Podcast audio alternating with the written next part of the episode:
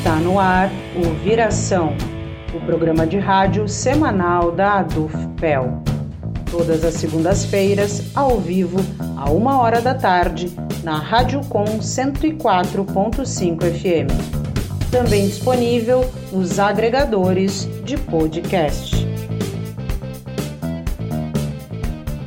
Bem-vindo, bem-vinda! Está entrando no ar o programa Viração.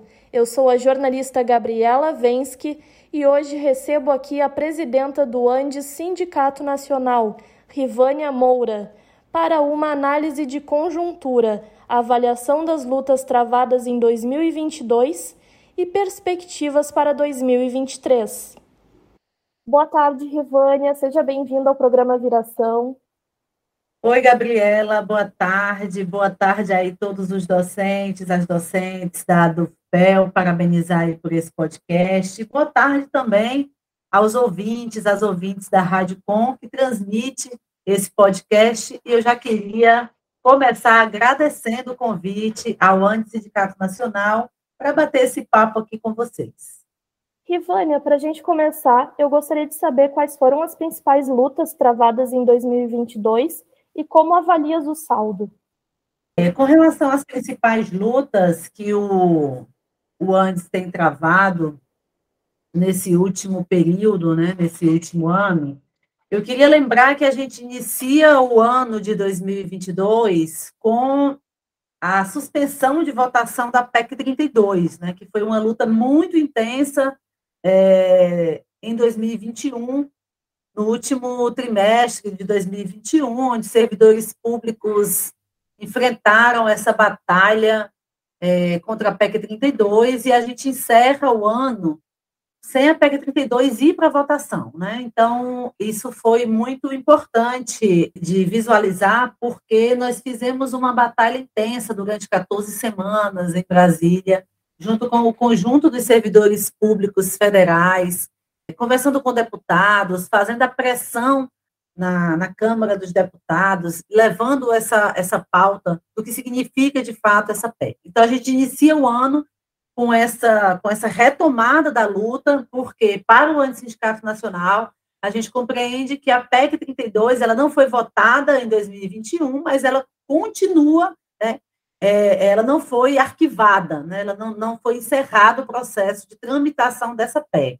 Então, a gente inicia o ano reorganizando a articulação no âmbito do FONASEF para essa luta em defesa da PEC e agregando a isso a pauta salarial dos servidores públicos, das servidoras, porque o governo Bolsonaro entra no quarto ano do seu mandato e agora já podemos dizer nesse momento, né, encerra o seu quarto ano de mandato sem qualquer realinhamento é, da inflação para os servidores públicos federais. Então, foi o primeiro e único governo até agora que não deu nenhum reajuste de inflação, nenhum realinhamento, não é nem reajuste, né, de reposição da inflação para os servidores públicos. Então, nós iniciamos o ano trazendo essa pauta também da valorização do serviço público, que está aliada às condições de trabalho, que está aliada às condições salariais. Fizemos mobilizações é, em Brasília também com essa questão da pauta salarial. Não tivemos, por parte do governo, qualquer tentativa né, de fazer uma mesa de negociação, de pautar essa questão da, da do realinhamento é, salarial para os servidores públicos em 2022. Quero dizer também que uma grande luta que nós tivemos e, e, e permanecemos em alerta sempre é no âmbito da defesa da educação pública. Nós fizemos mobilizações com os estudantes, nós, nós tivemos durante o ano de 2022 vários movimentos no que diz respeito ao orçamento da educação. Né? Além dos cortes e contingenciamentos, nós tivemos bloqueio, nós tivemos desvio de recursos em junho de 2022, quando parte do recurso da educação que estava previsto para a educação, já um recurso que foi diminuído lá no orçamento em 2021, quando votado o orçamento para 2022, nós tivemos mesmo assim, com esse recurso já diminuído, nós tivemos um, um desvio do recurso da educação para um programa chamado Proagro e nós resistimos a esse movimento. E mais recentemente nós tivemos aí a tentativa, mesmo durante o pleito eleitoral, é a tentativa é, de retirada do, do, do confisco do orçamento da educação. Então, no âmbito, no âmbito da educação, nós tivemos essa luta pela reposição, pela recomposição do orçamento para garantir o funcionamento das instituições públicas federais, porque mediante os cortes, desvios e contingenciamento e também o confisco, isso foi um movimento recente, várias universidades, por meio de seus reitores e reitoras, denunciaram esse processo pela inviabilidade de funcionamento. Então, isso foi um eixo das nossas lutas aí, junto com as entidades nacionais da educação, o Sinasef, a FASUBRA, a UNE, né, a FENET, é, é, entidades nacionais que a gente tem sempre feito as nossas lutas, né, construído a unidade. Um outro movimento que nós tivemos aí foi junto aos reitores e reitoras que foram eleitos e não foram empossados, e não foram empossadas, né, ou seja, uma luta, um enfrentamento também aí contra as intervenções. E queria destacar, Gabriela, essa questão das intervenções aqui nesse momento, porque a gente já denunciava lá em junho de 2019, quando nós tivemos o primeiro caso de intervenção, que foi na Federal né, de Dourados, no, no Mato Grosso do Sul, e de lá para cá nós tivemos 25 intervenções. Então, hoje nós temos 23 universidades federais com interventores, dois institutos né, conseguiram reverter a questão da intervenção, e a gente já denunciava lá naquele primeiro momento a gravidade disso, por entender exatamente o que significa uma intervenção. Né? A gente dizia lá no início, continuamos afirmando, que os interventores são o braço, a voz né, do governo federal dentro das instituições que não respeita as decisões da, da comunidade acadêmica, e, que, e trouxe isso para dizer o seguinte: recentemente, no pós-eleições, logo em seguida, nós tivemos um exemplo é, dramático do que significa, de fato, as intervenções e o que a gente já afirmava. É, o interventor da Universidade Federal dos Vales do Jequitinhonha, em Mucuri, foi, tomou a frente para as ações que ocorreram após o segundo turno da eleição, pedindo intervenção militar, desrespeitando a democracia. Então, extrapolou, inclusive, o âmbito da universidade, e esse interventor eh, teve a iniciativa de convocar a, a, a bancada né, a bolsonarista para ir às ruas defender a intervenção, intervenção militar. Então, isso é muito grave na nossa história, e essa luta foi muito constante, nós tivemos é, vários momentos com, os, com os, os, os reitores, com essas entidades nacionais, para defender a autonomia que está prevista na nossa Constituição e que foi rasgada pelo último governo. Isso nos traz, já vou antecipar para vocês também aqui, e pedir né, que a gente precisa de uma luta muito intensa, agora no próximo governo, pelo fim da lista tríplice. Para quem nos escuta aí, que não é não circula aqui no meio acadêmico, mas para dizer que a lista tríplice é um resquício da ditadura militar, onde se indicavam seis pessoas e o governante, o presidente, escolhia uma delas para ser, para estar à frente das universidades. A lista tríplice, onde hoje se entrega três nomes, ela, é, é, e o presidente pode escolher dentre esses três, desrespeitando, inclusive, a vontade dos estudantes, dos técnicos e dos professores, ela abre espaço, a lista tríplice abre espaço para intervenções. E quando a gente tem, e foi exatamente isso que aconteceu. O governo de extrema-direita abriu espaço para que nós tivéssemos nas universidades e institutos federais interventores. Então, pelo fim da lista tríplice, precisamos lutar junto ao próximo governo para que uma bandeira histórica do Antissindicato Nacional, que é a escolha dos reitores e reitoras, para que ela possa acontecer né, do início ao fim dentro das nossas instituições. Ou seja, isso significa dizer que o que nós defendemos é que estudantes, técnicos e professores votem e escolham né, o reitor ou a reitora para estar à frente das nossas universidades federais, sem qualquer possibilidade de intervenção externa. Então, essa é uma luta que a gente precisa é, também intensificar nesse próximo período. Então, foram muitas batalhas, mas queria destacar ainda por fim, em 2022, a batalha né, em defesa da democracia, que não foi apenas na eleição. Né? Antes da eleição, a gente já teve ato em Brasília em defesa da democracia, em defesa né, não só da democracia eleitoral, para muito além disso, mas a gente sabe que estava em jogo e, e em curso no nosso país um projeto fascista E isso levou com que o movimento sindical, movimentos sociais, movimentos populares se reunissem em torno da bandeira da democracia para que a gente pudesse garantir, inclusive, a nossa condição de fazer luta. E, Rivânia, a contra-reforma administrativa, como tu já havia citado bem no início da pergunta anterior, possivelmente não tramitará mais em 2022, mas a completa derrota dela, de fato, não ocorreu ainda. De que forma o presidente eleito, Luiz Inácio Lula da Silva, tem se posicionado contra a PEC 32 e o que, que a gente pode esperar em seu governo em relação a essa pauta? Ótimo trazer isso, Gabriela, porque a gente precisa reforçar essa ideia mesmo de que a PEC ela não está enterrada. Né? Ela continua tramitando, inclusive o Arthur Lira tentou, mesmo durante o processo eleitoral, né, ameaçou colocar em votação novamente a PEC 32, então ela ainda se faz pauta no Congresso Nacional e ela precisa ser arquivada. Né? A nossa luta agora é pelo arquivamento da PEC 32. De fato, o governo eleito, né, o governo Lula, se posicionou aí algumas vezes contra essa, essa proposta que tramita no Congresso, a PEC 32, mas também ressaltando que é preciso fazer mudanças né, no, no serviço público. Então, isso nos deixa em alerta.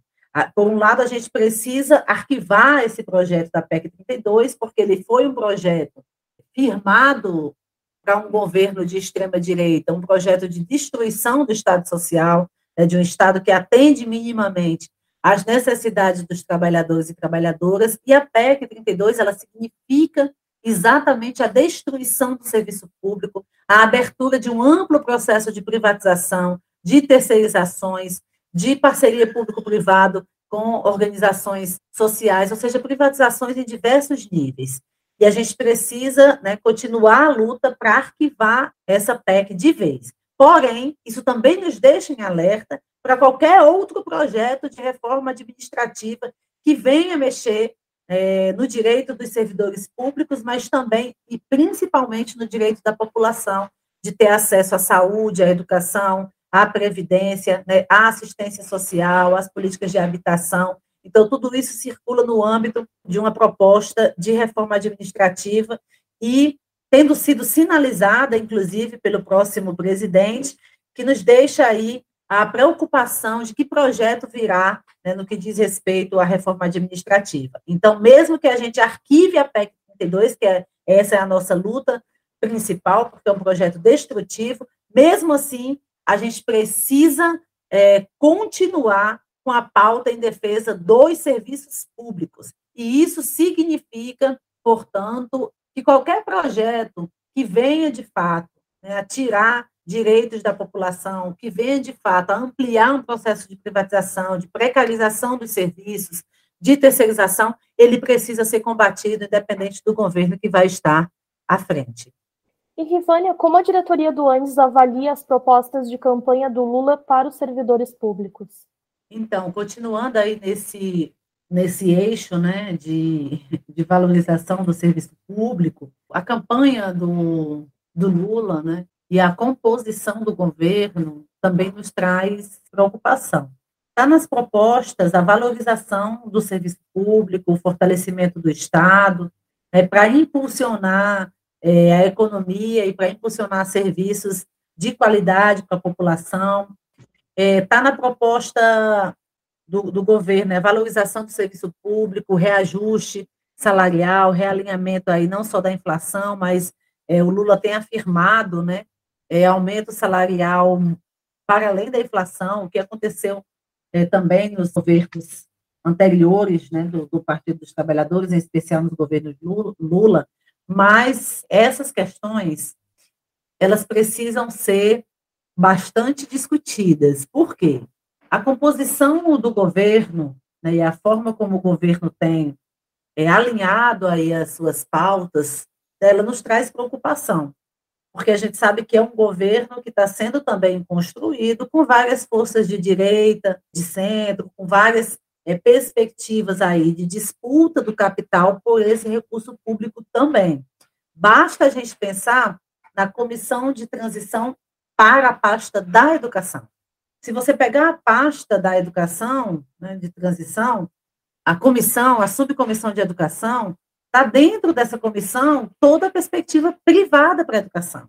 Está dentro dessa, dessa comissão a Todos pela Educação, está dentro dessa comissão a Lemon, né, as fundações é, é, que disputam o capital privado da educação. Então, a gente vai, vai ter muita tarefa nesse novo governo para que a gente possa, de fato, disputar os recursos, para que a gente possa, de fato, ampliar recursos para a educação e para a saúde. E aí eu queria trazer uma pauta, é, Gabriela, e também para quem nos, nos ouve, né, aqui nesse podcast, nesse bate-papo, é importante a gente trazer a questão da emenda do teto dos gastos, que é a emenda constitucional 95 né, que foi aprovada em 2016 e passou a vigorar a partir de 2017, porque ela impôs um, uma diminuição progressiva de recursos para as áreas prioritárias, em especial saúde e educação.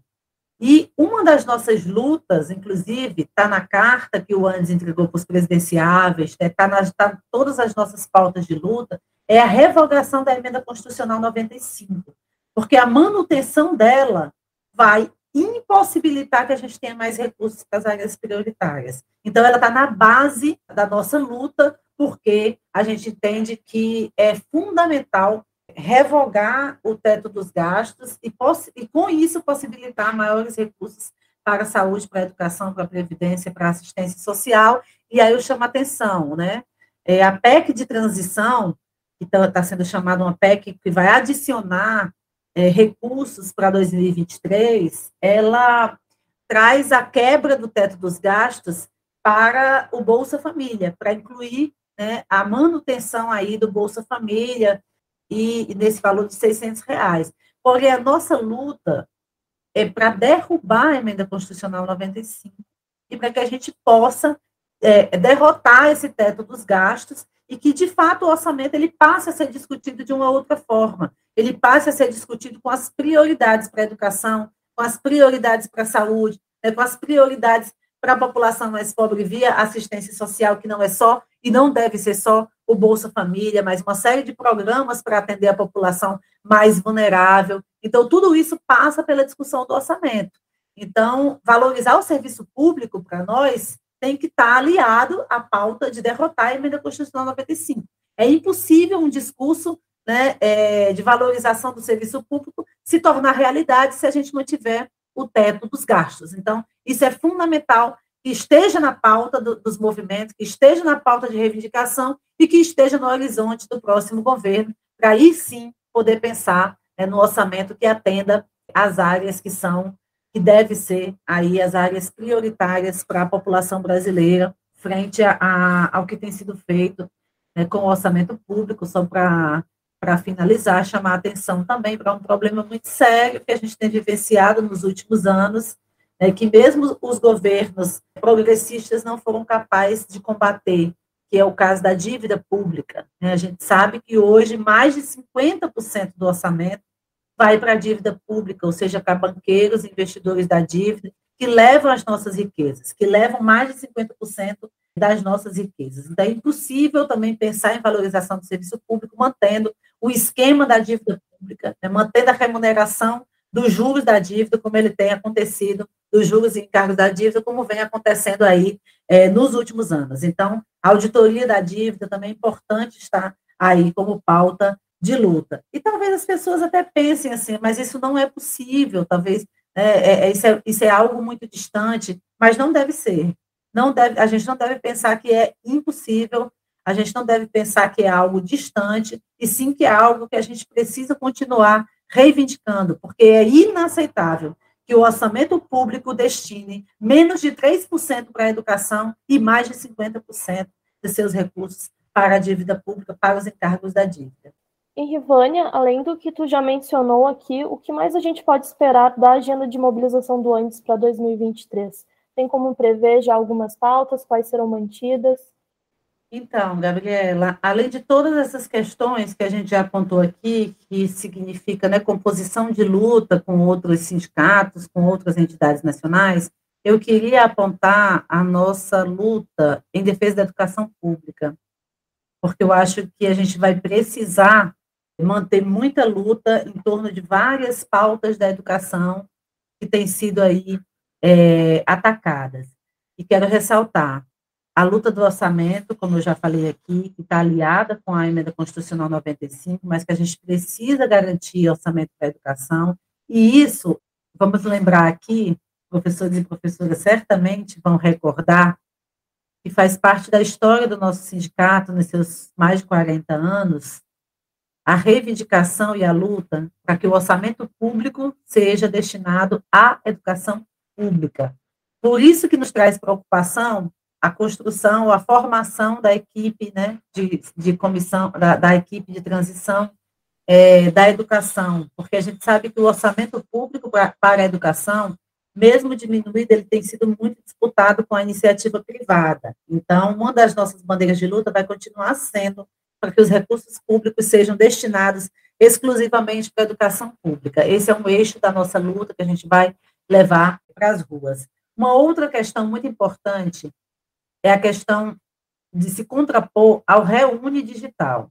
Tá? A gente precisa que o novo governo assegure que não vai ter qualquer proposta semelhante ao Reúne Digital. Para quem não ouviu falar, ou para quem tem dúvidas sobre isso, sendo de forma bem sintética, o Reúne Digital, ele apresenta como proposta a ampliação do ensino à distância nas instituições de ensino superior públicas. Né? Então, é uma proposta que está aliada à precarização do, do, ensino, é uma proposta que está aliada a um, a um processo é, aligeirado, precarizado de, de ensino, que vai totalmente contra ao projeto de educação que o Sindicato Nacional defende, tem defendido durante esse processo. Então, a gente vai continuar com essa pauta para que o Reúne Digital seja arquivado e para que nenhum substituto venha né, de projeto aí nessa perspectiva de ampliação do ensino à distância. Quero destacar também, no âmbito da educação, a pauta das intervenções, então a gente tra traz como pauta né, revogar as intervenções que já aconteceram e garantir o fim da lista tríplice, a nomeação de todos os eleitos e eleitas nas nossas instituições. Essa é uma pauta também prioritária para a gente. Uma outra pauta que se alia também à luta aí dos estudantes é pela política de permanência dos estudantes nas instituições né, de ensino superior. Então, para além das cotas, a gente precisa garantir também é, que a população, os estudantes, as estudantes mais pobres, né, pretos e pretas, quilombolas, ribeirinhos, indígenas, possam entrar na universidade, mas também possam permanecer na universidade. E para isso a gente precisa ampliar as políticas de assistência estudantil né, as políticas de permanência. Uma outra pauta é a pauta também das condições de trabalho e, e salariais, né, que está aí aliada aos servidores públicos, mas a gente tem particularidades, a gente tem especificidades no âmbito dos servidores públicos. O que nós aliamos junto ao FONASEF é uma pauta única nesse momento, emergencial, que a gente não teve qualquer retorno de inflação durante os últimos quatro anos, que vai chegar quase a 30% aí de inflação, essa é a pauta prioritária e conjunta, mas para além dela, cada categoria tem perdas históricas. Então, as categorias vão continuar lutando pelas suas perdas históricas na condição salarial e continuar lutando em conjunto para essas mais imediatas desses últimos quatro anos. Então, essa também é uma pauta é, prioritária. O orçamento para ciência e tecnologia, né, a ciência e tecnologia tem sido aí, nesse governo negacionista, muito massacrada, com a retirada exponencial de recursos, inviabilizando pesquisas, inviabilizando né, o avanço de uma ciência e tecnologia de fato pública no nosso país. Então, isso a gente precisa também, é uma recomposição urgente do orçamento para a ciência e tecnologia, a reforma do ensino médio, que o Antissindicato Nacional né, se contrapõe a esse projeto de reforma do ensino médio, e isso a gente precisa dialogar também com o próximo governo, a proposta de reforma do ensino médio é uma proposta que departamentaliza o ensino médio de forma a excluir dessa, dessa formação, né, da, da, dessa formação, uma formação mais ampla, então faz também um processo é, aligeirado, é um processo aí que retira para os estudantes a condição mesmo de matérias fundamentais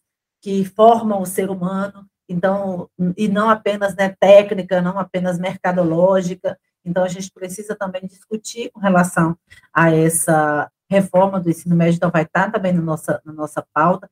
E outra coisa que eu queria destacar, que não pode sair das nossas lutas, que vai para muito além da educação, mas é uma luta da classe trabalhadora é, no seu conjunto, contra a reforma da Previdência, contra a reforma trabalhista, pela revogação dessas reformas. Né? Acho que a gente precisa intensificar nossa luta pela revogação da reforma trabalhista, da reforma da Previdência, né? rever também um processo aí amplo que tem tido de terceirizações e de precarização no âmbito do trabalho. Então, isso deve estar aí no horizonte do movimento mais amplo da classe trabalhadora.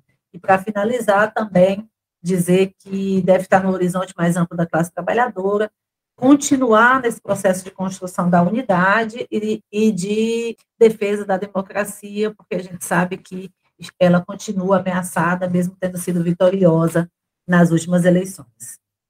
Em Rivânia, em 2022, a população brasileira derrotou Bolsonaro nas urnas, mas o bolsonarismo ainda deixará suas marcas de destruição né, e permanecerá ocupando um espaço bem considerável no Congresso Nacional.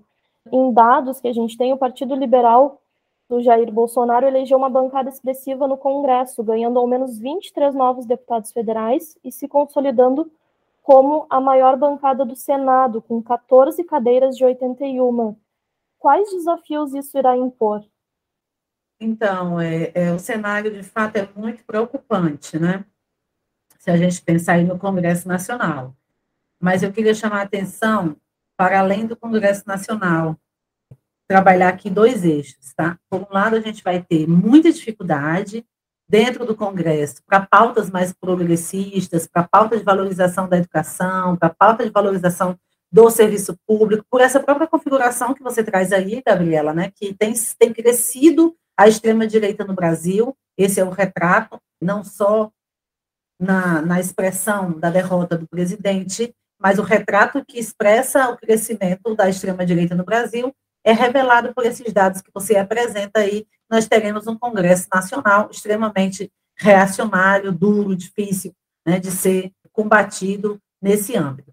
Por outro lado, no movimento mais amplo da extrema-direita, é importante dialogar sobre isso. A gente tem mundialmente um crescimento da extrema-direita, que no Brasil a gente tem chamado de bolsonarismo, mas que a gente precisa reafirmar que o crescimento da extrema-direita é mundial, né? elegendo aí presidentes como recentemente na Itália, disputando eleições pesadíssimas, que, que como na França, que a extrema-direita não ganhou, mas que cresceu e avançou muito naquela realidade, disputando inclusive, em vários lugares onde a extrema-direita não ganhou, na Europa, mas ganhou o parlamento. Por exemplo, parlamentares, cresceu o um número é, em vários países, em vários locais. Então, isso nos chama a atenção que o que estava acontecendo no Brasil não é um movimento isolado, é um movimento aí da extrema-direita mundialmente. E isso vai permanecer. Como você bem colocou aqui, né, a gente derrotou nas urnas, mas o Antissindicato Nacional já apontava isso na sua consigna lá atrás é preciso derrotar também nas ruas, porque a extrema-direita, o bolsonarismo, vai continuar existindo. E o retrato mais fiel disso é o pós-eleições. Né? O pós-eleições, onde nós tivemos, e, e ainda tem, em vários lugares, em várias cidades, uma parte considerável desse bolsonarismo nas ruas exigindo ditadura, exigindo intervenção militar, né, é, questionando o resultado das eleições, questionando as urnas. Então, isso é muito grave. É, não dá para desconsiderar as manifestações que nós tivemos, estamos né, acompanhando no pós-eleições. Alguém pode dizer, ah, mas é pequena, elas vão morrer por si só, né, vai, vai, vai acabar, mas é, isso nos traz uma preocupação muito grande de que a extrema-direita no Brasil ela está organizada. É importante a gente se perguntar quem financia essas, essas manifestações. Quem está financiando o acampamento de pessoas durante vários dias em frente a vários quartéis? Tem empresários financiando isso, os mesmos empresários que financiaram a campanha, os mesmos empresários que se beneficiaram do governo durante quatro anos, os mesmos empresários que, que é, pretendem é, é, derrubar né, o resultado das eleições. Então, isso é um movimento também organizado. Então, não dá para desconsiderar. É muito grave o que tem acontecido após as, as eleições no Brasil. Né? Esse questionamento que tem sido feito, e tem sido feito nas ruas, Gabriela, que as ruas sempre foram um local de disputa dos movimentos sociais, populares, sindicais da classe trabalhadora. Então, as ruas também continuam, acabou sendo o espaço de disputa de, da opinião pública, né, de disputa de uma forma mais ampla, também da extrema-direita é, organizada. Então, não dá para tratar apenas como são, são né, é, é, uma minoria, é, é uma minoria, né, são pessoas que, que, de forma isolada, não respeitam o resultado das eleições, não são pessoas de uma forma isolada, é um movimento é, organizado que precisa ser combatido e que a gente vai continuar combatendo, porque as pautas que eles defendem, as pautas que a gente vai continuar combatendo. A gente vai continuar combatendo o racismo, o machismo, a misoginia, a LGBTfobia, a ditadura. Então, tudo isso são pautas que eles levam para as ruas. Então, é importante a gente ter essa, esse, esse alerta do que a gente vai enfrentar no próximo período. É, certamente a gente vai enfrentar um, um processo muito duro, né, de garantir o resultado das eleições é, agora também nas ruas, de garantir a posse, mas para além disso, por um lado a gente vai estar com um governo com uma composição aí, é, em parte formada também é, pela direita, e, com, e, por outro lado, combater a extrema-direita que se faz presente nas ruas, se faz presente no parlamento, se faz presente nas redes, se faz presente né, no Congresso Nacional, no Senado. Então, tudo isso a gente vai precisar continuar combatendo. Então, queria chamar a atenção que o nosso desafio é para a construção, sim, da unidade, mas para a construção de uma unidade que seja combativa nesses vários né, aspectos ou frentes que vão se formar é, nesse próximo período. E, Rivane, agora sobre o resultado do 14º CONAD, ocorrido em novembro deste ano, que debateu a desfiliação ou a permanência do ANES na CSP com lutas, como a diretoria do ANES pretende conduzir essa discussão, uma vez que se evidenciou que muitas sessões sindicais não realizaram debates de base e nem mesmo assembleias, e as que fizeram manifestaram ter ocorrido com participação pequena de docentes.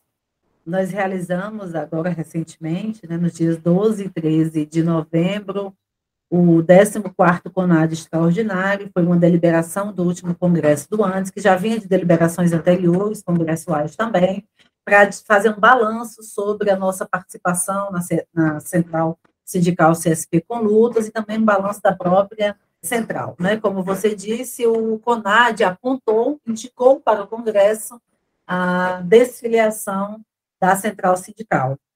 E o Congresso vai retornar com essa discussão. Então, quando você pergunta a respeito das, das sessões sindicais, é muito preocupante a gente não ter um debate mais intenso e amplo. Nós participamos, enquanto diretoria, de vários debates em vários locais, mas a gente também observou que precisa de um debate mais amplo, mais intenso, junto às sessões sindicais.